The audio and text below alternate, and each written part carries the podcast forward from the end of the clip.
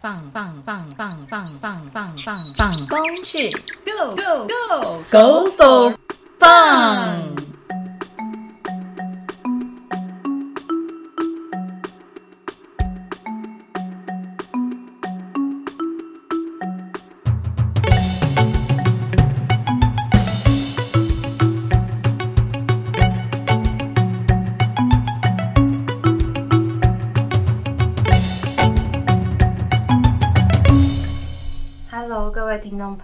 大家好，欢迎来到，放风去。我是冠平。我是钱翔，我是雨群，好，我们今天要一起来聊什么呢？我们今天要一起来聊，就是爬山的时候要可以如何防晒。没错，那首先我们应该要先来了解一下，为什么我们爬山必须要防晒呢？防晒的重要性是为什么呢？嗯、我觉得当你在爬山的时候，你可能会很很常忽略到防晒的这个部分，就是可能你爬了好几天都没有感觉到什么呃不舒服，所以我但我我自己觉得是，当你回到家里的时候，你才会发现到防晒的重要，这样子。嗯，为什么会这样？其实我上山的时候啊，我都没有感觉到太阳很大、啊，而且都凉凉的，很舒服啊。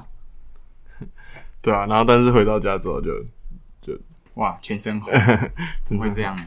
对啊，那防晒如果按照呃数据来讲的话，当海拔每上升三千公尺，会增加紫外线强度会比平地多四十帕，所以是会增加非常多的。好那我们接下来来了解一下，你们有没有什么？你们知道没有防晒会怎么样？有什么很惨痛的例子吗？像是很明显的红肿啊之类的。嗯、我觉得比较明显的例子可能就是晒黑，对啊，可能当爬山只有爬一个早上，然后你的中午你的整个肤色就变得不一样。我是还没有到爬山晒晒伤过，但我知道在外面打篮球啊，可能晒个一一下子啊，回去可能就整只手就就脱皮了，这样好像也挺严重的。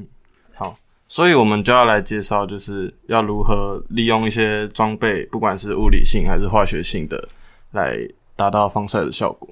好啊，那请问你们在防晒用品的推荐有什么建议？呃，诶，在我觉得在了解防晒用品前，我们要先了解怎么选择防晒用品。那主要就会有两个，呃，最常看到的指标。第一个是 SPF，那 SPF 就是一个呃时间的倍数。假设我涂了一个 SPF 三十的防晒乳，那它就会比我没有涂这个防晒乳可以多晒三十分钟的时间。对，那嗯、呃你觉得另外一个指标是什么呢？另外一个指标嘛，是跟衣服有关系的吗？嗯、对，就是因为刚刚讲到的是防晒乳嘛，那现在要讲到的就是一另外一个指标叫 UPF。UPF 就是比较直观，假如 UPF 五十，就直接把五十导数就变五十分之一，那就是大概是两趴的透光率，它是紫外线的穿透率这样子。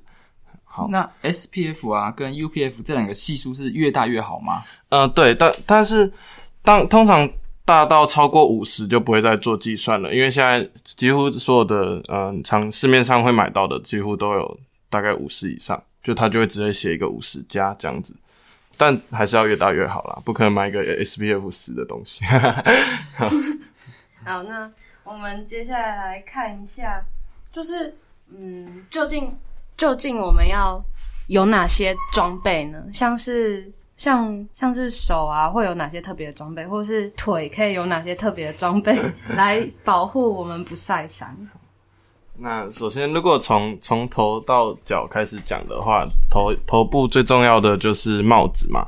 那帽子我们最常看到的就是鸭舌帽，它它虽然很方便就可以取得，可能 seven 就有在卖了，但是它的缺点就是它的帽檐只有在前面，所以只会遮到你的面部这样子，但是耳朵啊，像是耳朵后跟后面脖子都呃防晒的效果有限。那像另外一种像那种渔夫帽嘛，它就是比较我们还有登山帽，他们都是比较常常见的呃帽子。他们就是呃，他们有一个他们外面有层圆环，这样子呢，它可以防御，就是对头部的防御会比较多，因为可以少晒的。哦，对，跟它跟鸭舌帽比起来呢，它的更好的地方是它可以遮到像是我们上述所提到的耳朵，它可以，它也会，它也会在包覆之内。好再来还有一种呢，就是像我们跑路跑或者是一些户外活动也会很常看到的，像它的帽檐只有呃跟鸭舌帽插在它头顶没有保护，它是中空的。对，那这种防晒效果可能就会再更有限一点。接下来要讲到的是呃衣上衣的部分，上衣的部分主要都是穿穿外套、长袖外套，或者是有时候比较不热呃比较热的时候，外套可能穿不住，那就会戴一个袖套这样子。那外套我们在外套的选择上要注意什么呢？哦，在外套的选择上有三种。有三种，第一种呢，就是呃它的编织方式，第就是圆纱型的编织方式。那这个方编织方式呢，就是透过像呃一一些金属氧化物，然后把紫外线吸收这样子。那这种做法是防晒效果最好的，因为它直接编织在你的衣服里面。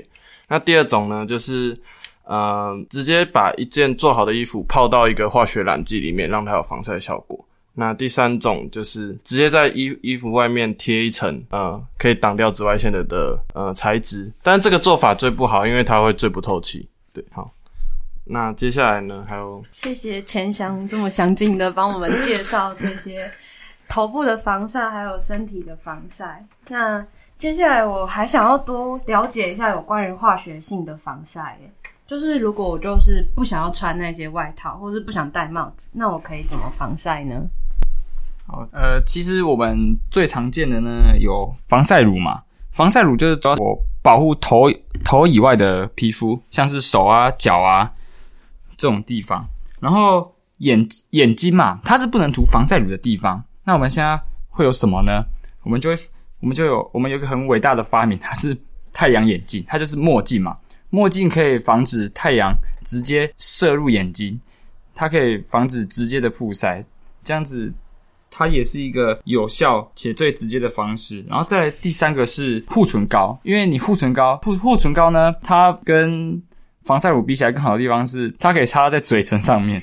就比较不化学这样子吧，对吧？那刚刚讲到呃，像我在挑选防晒乳的时候，我要看什么指标呢？哦，我我们要看那个 SPF 啊，嗯，对，好，我们稍微做一个小总结好了。刚刚讲到了物理性的防晒，还有化学性的防晒。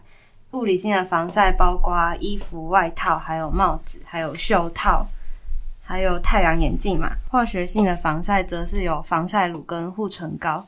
那我们在了解这些之后，可能我们也都有好好的防晒。那如果我们还是晒伤了怎么办？或是我们今天可能刚好没有这些防晒用品可以防晒，然后就要爬山，那晒伤了要怎么办呢？晒伤，嗯、晒伤了要怎么办？当然，第一个就是呃，不要让它继续再晒下去，你就一定要找个外呃外套或者袖套把你晒伤的地方挡挡住、挡起来，这样子。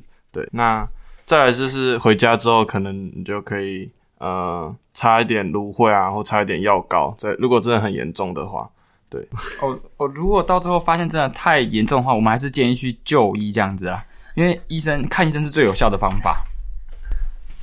好，我们谢谢玉群跟钱翔的分享，然后很详尽，也真的让我学习到很多。好，那我们 那接下来我们的节目就进入到尾声喽。相信各位听众朋友们今天都学习到了很多。我们现在来帮大家小小做个总结，就是我们的物理性防晒主要的东西有帽子跟外套跟袖套，然后帽子的还有太阳眼镜，然后其中帽子的话，最好的选择是登山帽，就是有周围有那个帽檐可以保护起来的帽子。然后衣服的选择的话，最好的选择则是 UPF 五十的衣服。对，太阳眼镜的话，则是就是挑选自己看起来好看的，没有啦。对对啊，当然，呃但是太阳眼镜也是会有防晒系数的选择。然后化学性防晒的部分的话，可以考虑使用 SPF 五十加的防晒乳。然后护唇膏的部分，只要有呃滋润防护的效果就好了。好，那这就是我们今天的重点。对，所以要大家要做好防晒，才不会出现在一些新闻上面。谢谢各位听众朋友们。那我们今天的节目就到这里喽，拜拜。拜拜拜拜。